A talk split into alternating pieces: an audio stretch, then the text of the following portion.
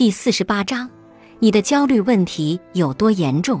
丹尼尔害怕开车，特别是在高速公路上，因为这种恐惧，他没法去进行他和女友都想要的那类短途旅行，而且他也拒绝了一些需要他开车的工作。如果他想到处走走，需要依赖公共交通以及朋友和家人的帮助。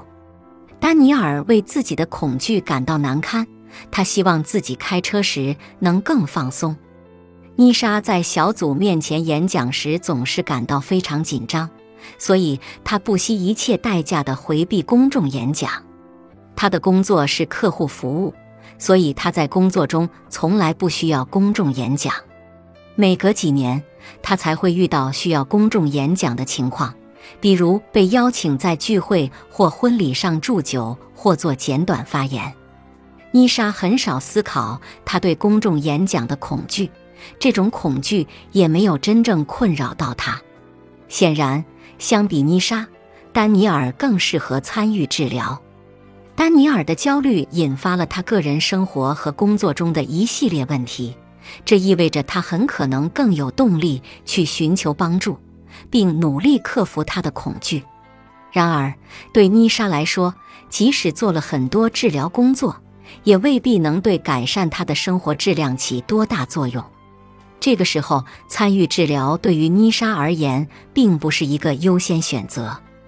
偶尔感到焦虑、害怕某些物体或情境，以及回避引发恐惧的场所和情境是非常正常的。只有当焦虑和恐惧困扰到你，并阻碍你完成一些重要的事情时，它才会成为一个问题。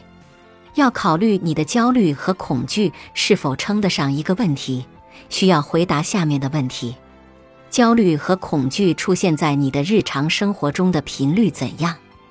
你在处理焦虑和恐惧问题时有多大困扰？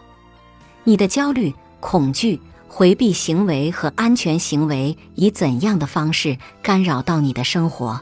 包括工作、学习、与家人和朋友的关系。亲密关系、健康、爱好和休闲活动、财务管理、家庭责任、宗教表达或其他领域。如果你的焦虑频繁出现，困扰到你，并干扰到你的生活，那么是时候做点事情了。如果你对这种状况完全不了解，你也很可能不会拿起这本书。本集播放完毕，感谢您的收听。喜欢别忘了订阅专辑，关注主播，主页有更多精彩内容。